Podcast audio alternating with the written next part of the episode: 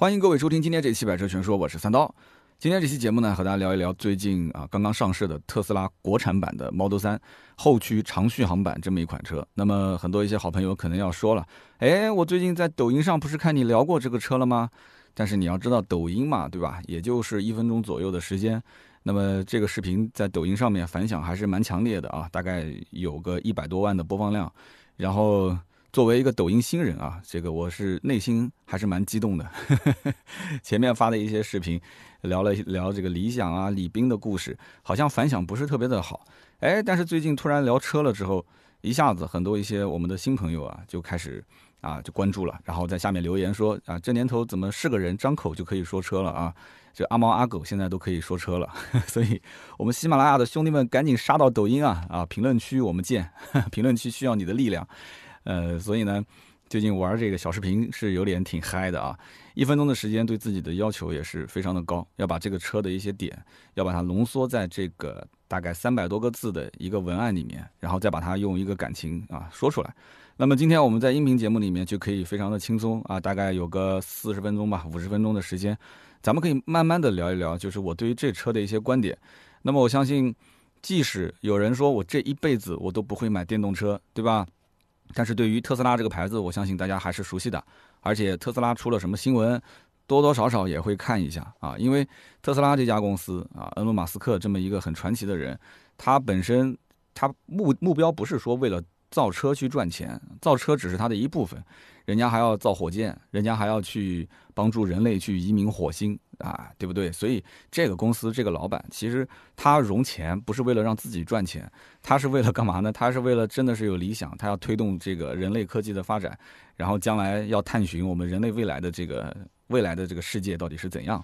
所以呢，今天在开始我们聊特斯拉的国产 Model 3这个话题之前，啊，我们首先要有一个大的前提，要知道就特斯拉这个公司。它是一家能源公司，它是一家高科技公司，它不仅仅是一家汽车公司。哎，你了解了这个之后，你就知道了。所以这些买了之前进口版特斯拉的朋友啊，突然之间说官降了，哎，官降了之后，你像国产的 Model 3官降之后说，哎呀，我心都要碎了，我前前后后亏了将近六七万块钱，啊，买了进口的这个什么这个 Model X 的车主，对吧？后来不是也是一下子官降了三十多万嘛？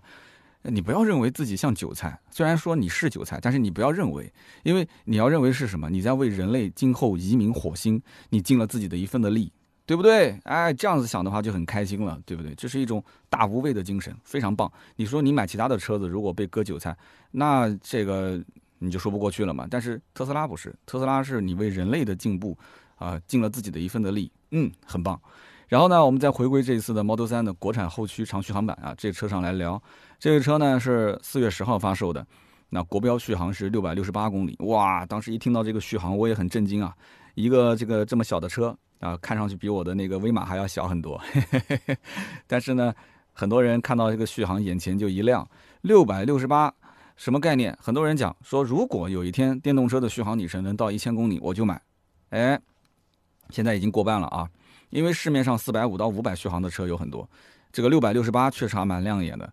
但是我想讲，过两天四月二十七号，小鹏 P7 上市，七百零三还是七百零六公里的续航，马上就要奔一千公里了。我跟你说，再安两块电池就差不多了。所以呢，这个当下的四百到五百公里续航，其实对于像我这样的用户来讲，已经完全够用了。我的车子我已经记不得上次是什么时候充的电了，因为我平时就是市区代个步啊，也不怎么跑长途。那么长续航版确实很给力啊，然后呢，很多车主也是买了标准续航之后就想着长续航啊。我相信今天你买了长续航，用不了半年，特斯拉可能又要更新自己的续航里程，所以这个迭代的速度是非常快的。那么不仅如此，呃，Model 3这一次呢还公布了它的这个价格啊，长续航版的价格补贴之后，三十三万九千零五十块钱。我也不知道它的价格是怎么定的，为什么有零有整啊？哪怕哪怕三十三万九我也能接受，哪怕三三十三万九千五百块钱我也能接受。为什么是三十三万九千零五十？有人可能会想啊，说这个五十块钱可能就是给你用来还价的，对吧？啊，就抹个零头嘛，九千零五十抹不掉，那至少抹个五十。但是对不起，我告诉你，特斯拉是直营店，这五十块钱也不给抹啊，不管是到店下单还是线上下单，该多少钱就多少钱。所以这个价格当时一公布，很多人犹豫都没犹豫，直接线上就下单了，就等着提车。因为当时听讲最早一批提车应该是在今年的六月份啊。但是据我了解啊，我我跟特斯拉的相关内部的工作人员了解，这个车现在 SOP 还没完成。那么这个 SOP 讲人话是什么意思呢？就是你可以理解成 SOP 完成之后，它就可以满足量产的质量要求，就可以开始批量生产了。所以我就搞不懂，到现在连 SOP 都没完成，都四月份了，那那他他六月份怎么保证第一批客户能能交付呢？所以我觉得真的很神奇这个车企。那么新造车势力，我觉得就是比较生猛，先定一个目标啊，甭管能不能做成，反正先定个目标，然后我们再想办法。好啊，这个很厉害，很棒。那么现在是不是下单购买国产特斯拉 Model 3后驱长续航版这个车的一个很好的时机呢？我相信很多人都想问这个问题，对吧？我个人的理解是这样的，就是这个车，首先你要有一种很大无畏的心态去买，什么意思呢？就是喜欢你就买，本身它就像个玩具，你不要把它真的当成是一辆车或者是一辆传统的这种燃油车，你把它当成是个玩具去买，玩具是为了什么呢？就是为了开心嘛，对不对？就是为了别的小朋友没有，我先有。那至于我玩多久，我什么时候不耐烦了，我什么时候觉得它这个玩具浑身都是缺点，我玩腻了，我想把它给抛掉。那至于抛售的话，它不值钱，这都不重要，这些东西都不重要。保其实保值率，特斯拉已经算是电动车里面保值率最高的了，对吧？所以说，当下的这个价格，我觉得定价三十三万多，应该讲在很多人的预算范围之内。而且很多人之前关注过进口版，再去看看国产的价格，他会觉得说，哇塞，这个价格没有再合适的啦。好良心的价格啊，这个这个价格就跟白捡一样的，所以呢，买那就买，就不要去纠结什么将来会不会官降。我下面的这些分析其实都是关于官降的一些因素的分析。如果你真的很开心想买这个车，请不要再继续往下听，真的是这样啊，要不然的话很影响心情。那么买了之后呢，就不要再关心这个车的价格了啊，好好的去体验它啊，因为之前我知道。呃，开像特斯拉的 Model S 的啊，进口版本，对不对？那么当时那批车主后来也是遇到了官降嘛，但是哎，当时第一批车主获得了一个什么终身免费充电的一个特权，所以呢，你只要开得多，你只要把电充得多，你自然还是能回本回来一些，对不对？所以呢，因此这个呢还是两说。那么买了之后啊，今后肯定要官降，这是铁定的。那么官降之后呢，大家要心如止水啊，因为现在互联网信息也很发达，要闲看云卷云舒。保持这样一个心态，所以为什么我说你要有一种大无畏的这种心境呢？所以特斯拉这个车子，它不仅仅是一个车，它也是一个锻炼人们格局的一个工具。我觉得真的不错啊！以后的这种生活状态就应该保持这样。那么，如果真的不小心被当韭菜割了啊，那也要安慰一下自己，这是为人类未来移民火星做贡献，一定要记住这句话啊！那么，况且当下其实实话讲，特斯拉的 Model 3的定价。确实还不错啊，在很多人的心理范围之内，因为在我们的国产车型当中，还有一个叫蔚来汽车的，未来汽车到今天为止价格一直顶的还蛮高的，对吧？三十多万、四十多万，啊，有人说那未来汽车的配置更高啊，未来汽车的这个呃科技感啊，或者是这个内饰的做工啊，各方面感觉比特斯拉要好很多，呃，这个话其实两说啊，如果真的是放一辆特斯拉和一辆未来的 ES 六。啊，放在我的面前让我选，我应该说我是闭着眼睛选特斯拉，但是一定要拿着刀架在我脖子上说，必须这两台车选一辆，那我应该是选特斯拉啊。我对未来其实怎么说呢，倒不是说不好啊，我对它的整个的溢价我不是特别认，我是对于特斯拉的溢价的这个部分我是认的。如果从产品本身来讲的话，我觉得未来做的也不错。所以说，关于这个特斯拉的溢价的部分有多少人认可啊？那么未来的溢价部分又有多少人认可？这个事情呢，我觉得我说了不算，应该是由市场来说了算。你看两个车的订单有多少，市面上的常见度有多少？那么今后它到底哪个是短跑选手，哪个是长跑选手？我相信自然而然时间会给出答案，对不对？但是我当时在做小视频的时候，我的观点是比较犀利的，因为大家都知道，看小视频，你要如果没有观点，都在那边说一些车轱辘话，是不会有人看的。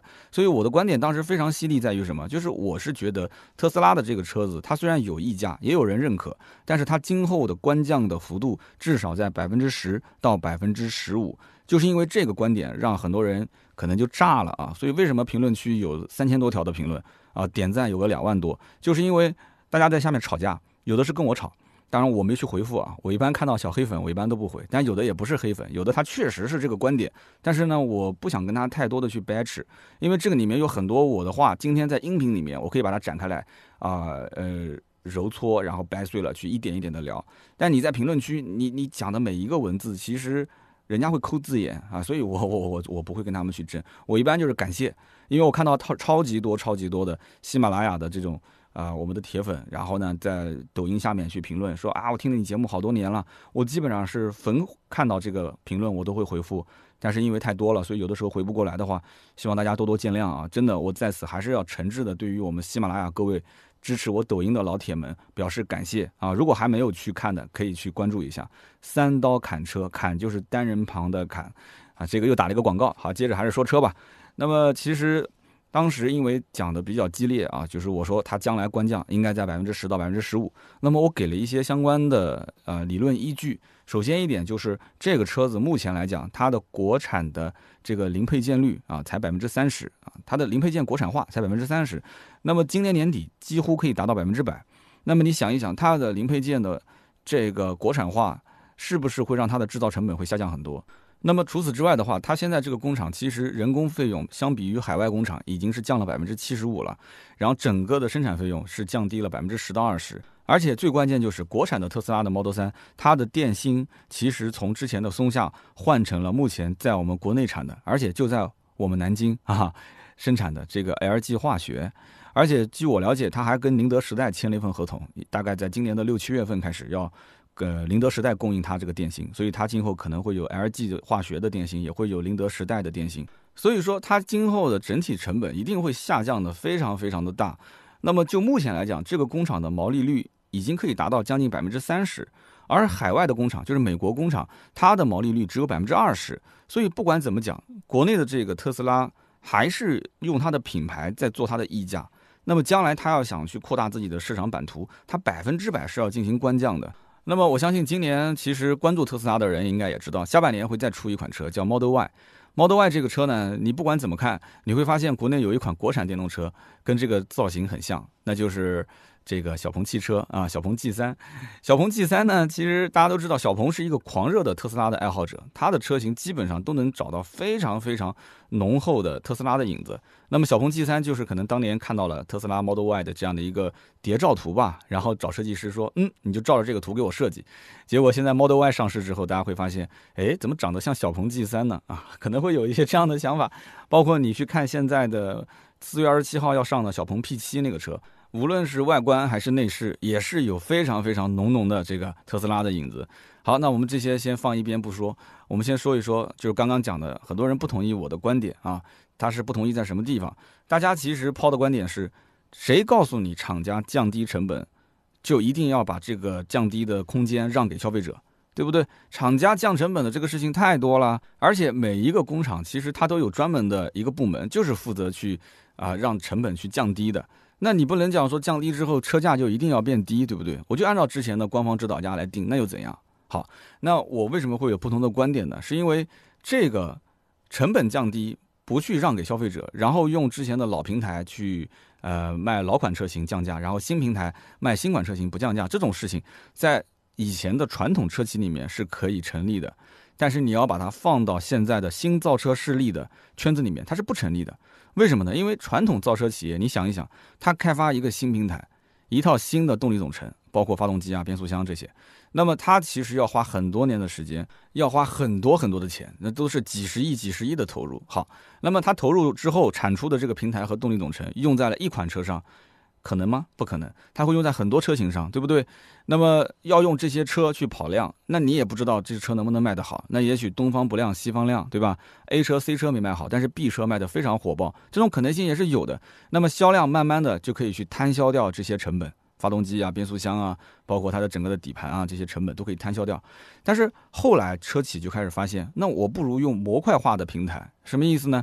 就像大众一样的，那所有的车子都是 EA 八八八的发动机，那我就不用再开发其他的发动机了，对吧？小排量的都是 EA 二幺幺，那就 OK 啦。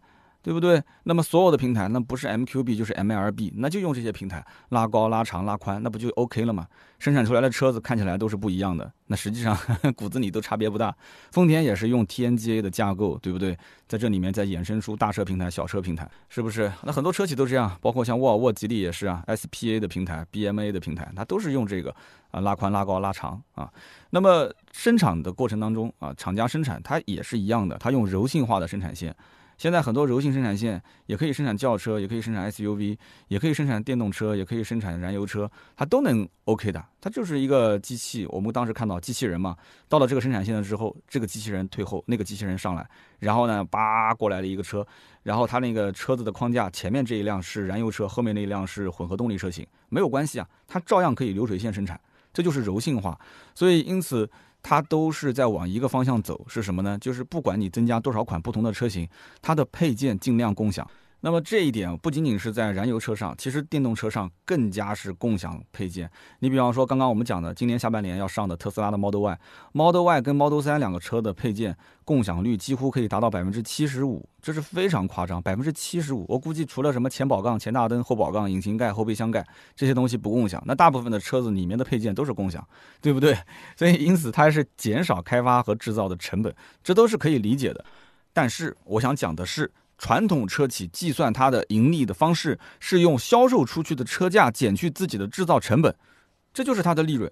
这也是我们几乎所有人能理解的，就是利润不就是这么生成的吗？对不对？我卖了这个车多少钱？完了之后我的成本是多少钱？那么这么一减不就出来了吗？但我要告诉你。新造车势力真的不是这么算的。那你说新造车势力是不是不差这点钱？他差，他怎么不差钱呢？他到处融钱还亏钱呢。但是你像特斯拉这样的企业，它在造电动车的领域本身就是龙头老大，量跑的已经很大了。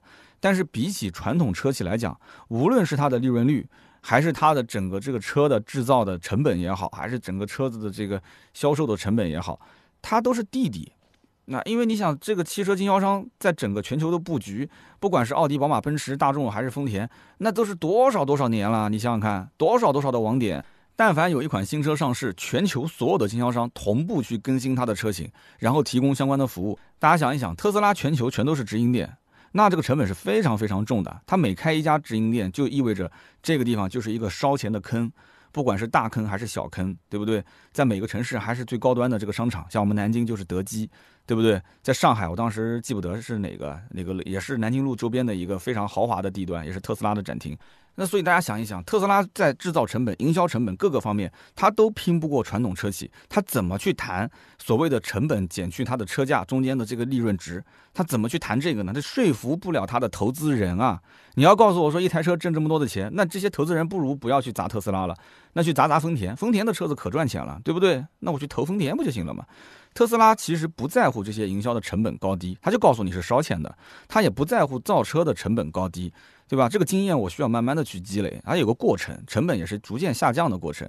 成本能降当然是最好，所有的电动车的企业都是这样子，就是说，呃，不管是这个电池的采购费用，当然电池是最大的一个成本嘛，包括其他的车身的零部件的采购，那么肯定是这个新车卖的越多，然后整体的采购批次越多，它的成本会降得越多嘛。而且你的这个模具不要经常换。对不对？我们也认识一些零部件的供应商。你如果模具不经常换的话，在这个基础上，我保质保量的给你供货，我每一年是可以降低成本的。因为我的制造模具的成本也是在每一年进行摊销，对不对？但是你今年刚用了这个模具，明年又换成一个新模具，你年年淘汰，年年换，那我每一年的新模具的成本，我肯定要算在我供应给你的零配件里面。这个生意其实一算就算出来了嘛。所以因此，它将来的成本一定会去降。而且它的零部件的共用，包括它的零部件的更新，我觉得应该是趋于成本最低的这种方式方法来做。但是除此之外，你要知道，恩隆·马斯克，特斯拉的创始人，他其实一直想干件什么事情？他要打造一个无人工厂。但我虽然不知道什么时候能实现啊，到今天为止也没有实现。那么从特斯拉的长远目的来看，他想打造的是移动出行的场景，他要赚的是在移动出行场景里面挣的钱。就像当年的贾布斯为什么要那么便宜的去卖那台电视机？电视机就是家庭客厅的一个场景，这是个入口。他左手是要赚 C 端用户的钱，就像当年的贾布斯为什么要那么那么便宜的去卖那个电视机，就是因为电视机按到你们家的客厅，客厅就是个入口。今后你想得到更好的服务，对吧？我们家的那个孩子天天看动画片，看个两集看不了了，哇哇的在那边叫，哎呀，爸爸，我要看怎么办？那怎么办呢？充会员啊！你不充，孩子在那边又是哭又是闹，那这个入口他不就完成了收割了吗？对不对？你要不装这个电视机，以前我们看正常的闭路电视的时候，谁会想到充会员呢？对吧？电视机上面要是跳出个二维码，我立马就换台了。但是现在不行啊，孩子看的可开心了，对吧？那我肯定要给他充钱，都不知道充了多少了。所以这是非常好的一个消费环境。那么特斯拉是当你呃如果从家里面出来的话，你进入到了特斯拉车里面，那不就是个移动的客厅嘛？是一个道理啊。它为什么整个车上就给你立一块那么大的屏，然后不停的给你升级系统，然后去给你更新各种好玩的一些，不管是游戏也好，功能也好，让你去体验。就是让你一直去关注它，跟它有一个很高的粘性。你记住了，不是说跟车有很高的粘性，是跟车上的这个车机系统有一个很高的粘性、很高的依赖度。那么将来有朝一日，特斯拉为什么致力于去做无人驾驶？如果有朝一日这个车子里面连方向盘都没有了，我想问你，你在路上开的时候连方向盘都没有了，你在干什么？那你不就是跟这个？大屏幕在互动吗？所以这个屏幕里面可以衍生出非常非常多可以赚你钱的一些工具，对不对？一部非常好看的男性最爱的小电影啊，拍到关键的时候，突然之间告诉你要充钱才能往下看。那男主角、女主角两个人都共处一室了，对吧？那该做的没该做的都已经做到这一步了，你肯定要充钱看最后的结局啊。结果充钱一看，葫芦娃，当然你就肯定要骂他，但是。片源这一方如果能想到一个让你又兴奋又愉悦又激动的这样的一个情节，让你带入进来，让你去花钱玩游戏玩到一半，对不对？打不过去了，你是不是中间也要充点钱，对不对？给你加点装备，加点 buff。将来如果移动场景当中还涉及到社交，哎呀，社交是最刺激人掏钱的，是不是？哎，在路上开一开，发现对面有五十个特斯拉的女车主啊，那照片对吧？长得特别好看。然后呢，都是白富美啊，然后你呢，可能也是有点心动，那你要要不要付费啊？要不要包月啊？是不是？哎，所以你想一想，还有就是，比方说这个特斯拉的将来可能有有车友群啊，就是你可以基于定位，今天特斯拉的车主要组织到那边喝茶，明天去什么地方，你是不是自动带你带到这个地方去啊？提前提醒你。还有跟家庭里面互联，跟家里面的电视、空调，现在都看起来很常见了，对不对？但是今后还是可以再往前走很长很长的一条路。这里面有无限可以想象的空间，所以现在唯一要做的就是什么？投资人要让特斯拉活下来。你甭管说什么电动车太坑爹，续航里程不够长，然后这个那个的不重要，不重要。今后这些东西都可以通过烧钱的形式、技术的突破让它去进一步。但是重要的是什么？重要的就是特斯拉一定要去普及到很多很多的这些中高端人群的手中。优质客户的手中，那么这样的话，他将来就能挣到钱。所以我绕了半天讲这么多的事情，讲是什么意思呢？就是他赚钱的理论根本就不是我们所想的那种，所以他将来在硬件方面，他一定有非常大的降价的空间，他一定会降，对不对？他这种玩法其实早年我不讲嘛，贾布斯都已经看透了，所以他才想要造乐视汽车。那么雷布斯也看透了，雷布斯不去造车，曾经也想过造车，对吧？小米汽车嘛，但是后来想了想啊，有点烧钱。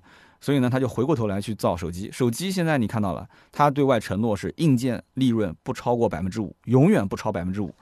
那硬件不超百分之五，从哪边赚钱呢？那不就是从软件、从服务上赚钱吗？对不对？所以特斯拉这样的车企在成本降低之后，一定会选择官降的。再说一遍，这是我的观点。那么他用这种官降的方法，虽然老韭菜有点不开心，但是那些新韭菜会特别开心，因为刷新市场的占有量，这种方法是最有效的。没有其他的方法，这种是最有效的。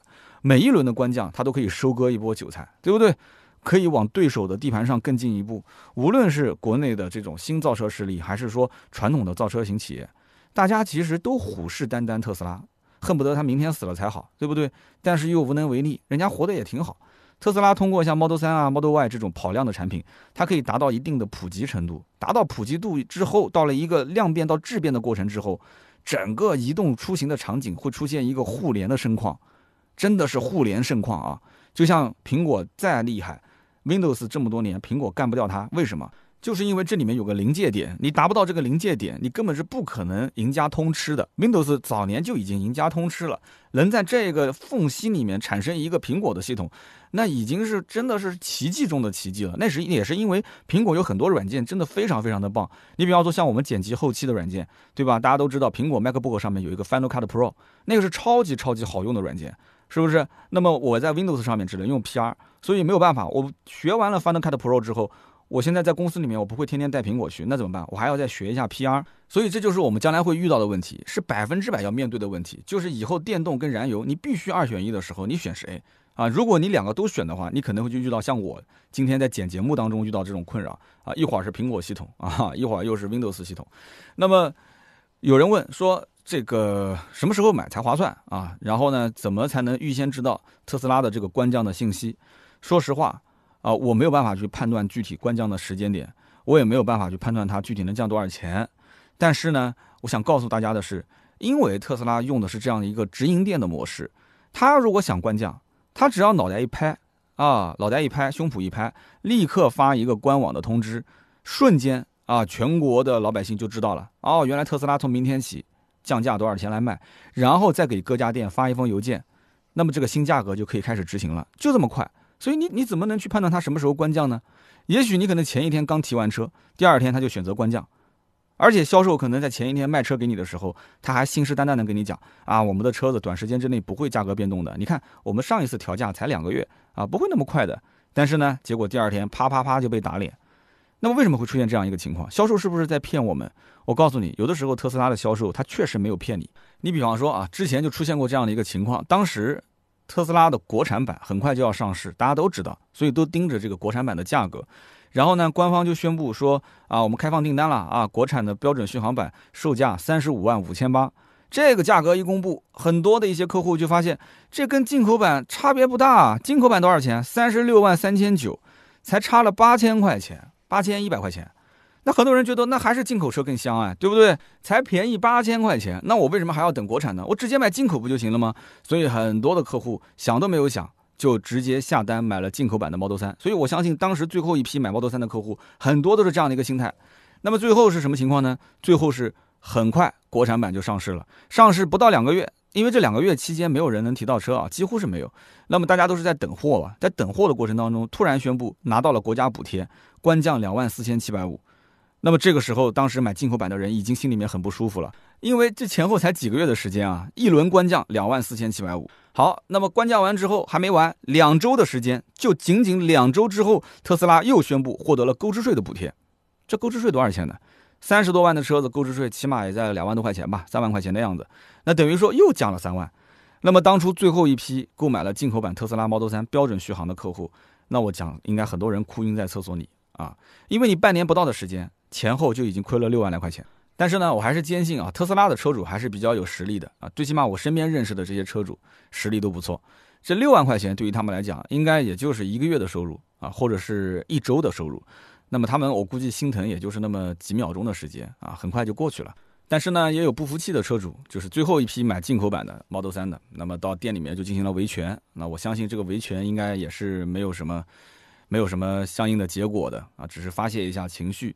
那么说到这个的话，我们再反过来看传统 4S 店的销售模式，我们就很少能看到说新车上市官降，新车上市官降很多，但是有人因为这个事情维权很少看到，对不对？那为什么呢？这就是因为这个经销商的代理制度里面，它其实天然形成了一道价格的屏障。什么意思呢？就是说厂家在发布新车之前，他会先发邮件啊，内部的邮件，先提醒 4S 店啊，你要尽快去清理老库存。那么，甚至于对于老库存的清理，那必然是要降价销售嘛。那么厂家会给一点点补贴，就是好比说这车原来啊，我们差价是五万块钱，那么现在清理老库存，你在几月几号之前把老库存清理掉，好比说两百台，那么每一台车我再增加两千块钱，就是这个额外的补贴。清理库存的补贴是长期会有的。那么这样的话呢，这个可以让新车上市腾出一定的时间空间，然后呢再配少量的新车给 4S 店，一定是少量的。其实很多厂家前期的产能还是可以攀升的比较高的，它可以加快马力生产。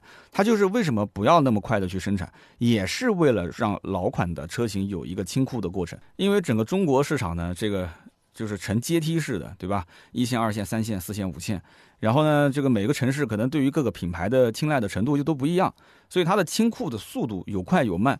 所以厂家在前期少量的配。这个货源给 4S 店，就造成了前期货少人多的这么一个情况。那么短期之内，新车可以保持原价销售，对吧？因为我没什么压力啊，货也比较少。然后老款车型可以大幅度的打折去卖，对吧？新车虽然说是官降了，但是没有优惠。老车大幅打折去给你这个折扣，让你无法拒绝的这个去购买的价格，那就不会影响买老车客户的心情。对不对？其实这里面安慰的就是老客户的心情，而不是去买新车客户的心情。买新车的客户肯定是觉得官降嘛还是香啊，对吧？但是老车客户打完折他也觉得香，所以两头都能讨好，刀切豆腐两面生光。那么直营模式的，就像特斯拉这种，它就没有经销商的这一层屏障来进行缓解，所以这个冲突是一触即发，它没有缓冲地带。所以今后这样的一些官降是必然还会出现，什么维权的现象还是会出现。电动车其实真的就很像这个电脑跟手机，它这种销售模式。手机刚买回来没几个月，突然出了新品，对不对？我记得我印象没记错的话，我老婆刚买完 P 九，没一个星期 P 十就上市了。我这个 P 三零还功能还没用全呢，P 四零就上了，对不对？所以这个我我还能去纠结说，哎呀，我想看一看我的这个机子降了多少钱，它就是降了个三百五百。我我总不能抱着我的手机去人家店里面去维权吧？那这三百五百去维权，我这是对吧？这太耽误我时间了啊！所以呢，很少有人会说啊，我买手机我是韭菜啊，我买个电脑我是韭菜。但是呢，买车的人对不对？就这样子一被割，因为车的单价实在是太高太高，一割呢就是三五万，甚至二三十万、三四十万，那这就真的是韭菜，成本太高了。所以这一次呢，和国产的 Model 3长续航版推出的。还有一个就是国产的 Model 3的高性能的全驱版本啊，那么这个版本补贴钱是四十一点九八万，那目前来讲的话还没有去申报工信部，那么我相信有一些特斯拉的死忠粉也在关注这个车将来的补贴后的价格，为什么呢？因为高性能版啊，对不对？这也是特斯拉的精髓。那么买车就是玩的嘛，那我既然是玩，我多掏个八万块钱。我玩的更尽兴一点，八万块钱对他来讲，我刚刚前面不说了嘛，玩特斯拉的很多人，六万八万可能是他一周的收入，啊，这个可能我讲的都已经低调了，他可能一天的收入就这么多，所以因此他买到这个版本，那玩的跟别人都不一样，开出去别人一看，哟，管你这个特斯拉是一个高性能版，识货，对吧？他要的就是识货，就那个眼神。那么这一次的 Model 3的国产长续航版的上市时间，其实大家要知道，它距离之前的标准续航版。中间隔了短短不到半年，那么很多客户在刚开始的时候没有定，对吧？中间不是也在调价嘛？然后一直等到近期才开始定标准续航，刚定完标准续航版没多久，长续航就上市了。所以这不就是他的这个经销商模式的问题吗？之前一直不宣传，一直不跟销售内部发邮件沟通，就导致很多人定完标准续航之后肠子都悔青了。提车的那些就不说了，那根本就没有办法改变。那么下了订单的这些，就天天问经销商说：“哎，能不能改订单？”所以有大批量的客户全部都是在要求去改订单，因为毕竟才贵四万块钱，整个续航多了两百多公里啊！如果多个什么五十一百公里，估计很多人也就不在意了。两百多公里啊，你想一想，就算打打折也能多跑一百多公里啊，你说是不是？所以大量的客户要改，那么改订单还有一个前提是。因为他们看到了这个，不仅仅是说差个四万块钱，只是多个续航，还多了包括像什么前雾灯啊、后排座椅加热啊、地垫啊，包括音响升级。那这些东西我不管值多少钱，反正比我原先的那个版本还要好，而且我续航也拿到手了，有了续航，有了增配，那为什么我不去加四万块钱？所以我本人也是电动车主啊，从我角度上来讲，特斯拉的 Model 3这款车的溢价能力真的是很强。虽然说我还是觉得它目前的定价还是有下探的空间，但是跟进口的 Model 3比起来，确实是便宜了很多。这也导致很多人，你不管怎么劝，你不管怎么拉，我身边现在有两三个要订 Model 3的，我已经跟他把话说的明明白白了，有一个已经定了，我不要着急，等一等啊，行，那等什么时候呢？大概能降多少呢？啊，过了几天告诉我说，哎，那个刀总，我车子已经定了啊，定了，你根本就说了等于白说，你知道吗？所以这个买车真的，他心情很重要。你过了这个心情，你可能就没有这种心境去要想买车了，对不对？我也能理解啊。讲白了就是兜里还是荷包比较的充实嘛。哎，他有这么多的零花钱可以去买。那么其实再过两天呢，还有一款车，就是我刚刚前面提到的小鹏 P7 啊，一款电动轿车要上。那么这个车型超长续航七百零六公里，这车很有意思。就是小鹏造的每一辆车出来之后，你看它的数据，它一定要压过特斯拉半头。你不管它生产什么车，啊，特斯拉你六百八十八，我就七百零六啊。你的车长是多少，我就比你再长十公分，对不对？你有什么样的屏，我就比你再大一点。它就什么都要比它要多那么一点。所以你看这个车子就很有意思，它的定价是二十四到三十七。其实二十四到三十七这个价格，也就基本上是特斯拉的 Model 3。啊，整个的不管是从标准续航到长续航到这个性能版这样的一个区间，那么小鹏是认为自己和特斯拉之间的客户有高度重叠的。那从我的实际的身边的朋友上来讲的话，有的确是有，但是认可特斯拉品牌的还是居多一些。这个我相信小鹏自己听到了，他肯定也是承认的。但是从他目前想要做的这个事情上来讲的话，他肯定是希望能够尽量拉一批过来，拉一批。对不对？不仅仅是拉你特斯拉的客户，同时未来的客户，同时包括像我这样的威马的客户，还有包括现在考虑什么几何 A 的客户，包括考虑比亚迪汉啊，对吧？很多人最近也在问比亚迪汉这个车怎么样。那这些客户，他们之间现在我可以讲，电动车市场，即使很多人他说我不接受，我不买，我不 care，我不关心，但是特斯拉来到中国之后，这片战场已经是贴身肉搏的战场了。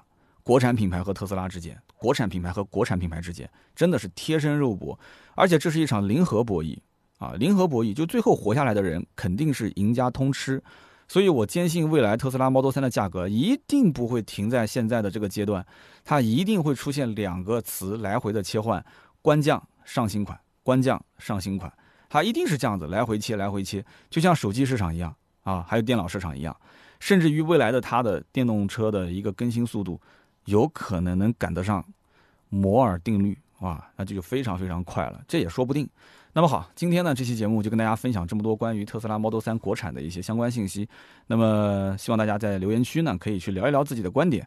那么有时候我在想啊，这个每个时代都会有三种人，一种呢是拥抱未来的人啊，喜欢改变；一种呢是保持观望的人，对吧？就是也不是不能接受，但是我先看一看啊。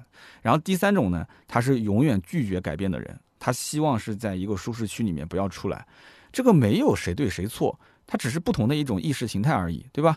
但是呢，我想说，该来的总归要来，即使我们无法去接受，科技发展的终极形态到底是美好的未来，还是自我毁灭？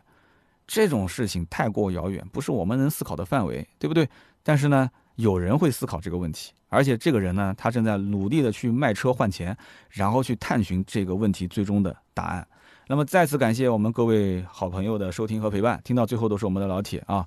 互动评论是对我最大的支持，我们也会在留言区抽取三位，赠送价值一百六十八元的芥末绿燃油添加剂一瓶。很多朋友问我说：“哎，那这个抖音呢？你抽不抽奖？”抖音我是一天一根啊！如果我是这么送芥末绿的话，那芥末绿的老板估计就要 有意见了。但是没有关系的啊，抖音我现在也没有看到有什么抽奖的好的方式方法。那么今后如果说他要是有了类似像……微博这样的抽奖平台的话，那我也会去在抖音上发放很多的一些福利。哎，讲到这个事情，我突然想起一件很重要的事，之前一直忘了讲。我们最近在制作《百车全说》的文化衫，因为天气马上就要热了嘛，而且非常的巧啊，这个事情我真的很有意思，忘了跟大家说了。就是我的一个表弟，然后呢，应该算弟妹吧，就他的老婆，他就是专门做这个服装定制的啊，他是自己的工作室，然后自己设计，自己打样。那么他也有专门合作的工厂，所以呢，这件事情我就是全权委托他来帮我去处理。那么当然了，我们的这个标 logo 肯定是要有的，但是我不喜欢印个大 logo 在胸前，甚至于在这个这个侧面印个小 logo，我都觉得现在好像也不太流行了。我还是希望这个文化衫啊，只是在某些细节方面体现出来，就比方说在袖子的侧面有个小袖标。有一点点小的啊，百车的 logo，那么这样的一件衣服，那么目前来讲的话，初步的我们也有个预售价啊，我们初步的预售价是九十九元包邮，这个价格我觉得应该还是比较合理的，因为所有的材料啊什么都是我跟着在看，我家里面别的不多，就是这种短短的这种叫什么 T 恤是吧？这这种这种衣服是最多的，因为但凡我要参加活动，我都会收到一件这个衣服，所以我们家的夏天可以说一天换一件，基本上都换不过来，因为很多很多各种品牌的衣服。那哪个穿的舒服，哪个不舒服，哪个质量好，哪个质量不好，那我还是比较清楚的。所以这一次其实事情已经进展有大概两三周的时间了，但是我节目里面一直都没有说，我我给弄忘了。平时事情太多了，所以这个文化衫呢，大家也可以关注一下。那么可以加盾牌的微信四六四幺五二五四。那么盾牌也是把我们的小微店也建起来了。我们从来也没有做过这些什么微店卖什么东西，但是我觉得这件小衣服是我们的一个周边的衍生产品，我觉得挺好的。啊，那么大家如果是喜欢的话，我们前期只印了两百件，因为我怕卖不出去。有人说哇，三刀你这两百件都卖不出去啊，你也太没有号召力了。那卖不出去我就送呗，反正前期就两百件。之前呢，我们想印一些黑色的，就是一百件白，一百件黑。后来我看了一下黑色的样板，我觉得不太好，所以现在前期两百件都是白色。那么大家如果说想买了送人啊，或者是自己穿都可以啊。那么等到最后的正式的样品就打一个样出来之后，我拍拍照片，到时候发盾牌的朋友圈。呃，到时候看啊，要不要预售一下什么 之类的，我也不太会玩这个。呃，有没有这种就是做那个呃微商销售经验的朋友可以指导我一下，我真的一点都不懂这个东西。反正前期我就印个两百件，就带着玩一玩。大家如果感兴趣的，也可以买一买。然后呢，夏天的时候穿穿，啊，好，那就是这样的一件事情。那么也不要忘了，可以关注我的抖音号啊，三刀砍车单人旁的砍。那么另外也可以加我们的微信四六四幺五二五四，我们也可以拉到群里面啊，跟全球各地的一些听友之间可以互相聊车啊，一起聊聊天。好的，下面呢是关于上期节目的留言互动环节。上期节目呢，不但是聊了这个路虎的发现运动这款车的观点啊，同时在节目的互动区，我也说了说，就是最近一段时间我在做小视频的一些心得。我看到有一位叫做张哲 TG，哇，他给了我好多的一些建议啊。然后呢，我这边就不一个一个的说了。他大概的意思就是讲，我在喜马拉雅做的这档节目，其实更多的像是咨询加情感的 talk show。那么也就是说，我在跟大家做一个心与心的交流。那么在这种交流的过程中，有的时候啊，熟悉我的一些听友，可能听了上一句就知道下一句的答案是什么了。那么大家可以在洗澡的时间、做饭的时间啊、睡觉前，包括开车的时候，一边听一边思考一边想啊，就很享受。那么现在呢，如果你想做短视频，你就不能按照这个逻辑来。短视频基本上每隔三秒，那你上面这个问句，下面紧跟着就要报结论，然后就是反反复复的这样的一个连贯性的给大家把情绪推到高潮。那么具体的细节我就不说了，因为他给了哇好多建议啊，就前前后后估计可能有上千个字了，这个留言四五条的留言。张哲 TG 非常非常感谢，我相信大家其实就像我的团队的成员一样的，就是都是希望我们好，都是希望三刀能够越做越好。我也是希望不辜负大家的期待，所以这也是我为什么感觉到确实压力很大、很辛苦，但是。每天也很快乐啊，很有干劲的在往前奔跑，因为有那么多的人在旁边为我加油助威，我觉得没有理由做不好这件事情，对吧？人永远是低估了自己的能力，高估了自己的耐力。那我既然已经是一个已经七年的长跑运动员了。我相信我已经度过了中间很多的这种换换气的过程啊，就是临界点啊，我已经过了很多。那么现在的话，心境也比很多那些相对比较浮躁啊，或者说突然之间爆了粉之后就膨胀的这些人，呃，要好那么一丢丢吧。哈，最近我也是听到了一些业内的这个甲方爸爸们的抱怨啊，说那个谁谁谁你认识吗？我说我认识啊，说哇最近膨胀的不行，然后呢说跟他联系，他跟我讲你等我电话吧。我只要有时间就联系你啊！如果我要不打电话给你，我就没时间。然后甲方爸爸讲说，我这么多年了，这个啊，接触了不知道多少多少的所谓的 KOL，但是参差不齐啊，参差不齐。好，我们就不多说了。所以因此呢，非常感谢叫张哲的这一位兄弟给我的这个建议。那么下面这一位听友，嘿，这是一个女听友，谁说我没有女听友的？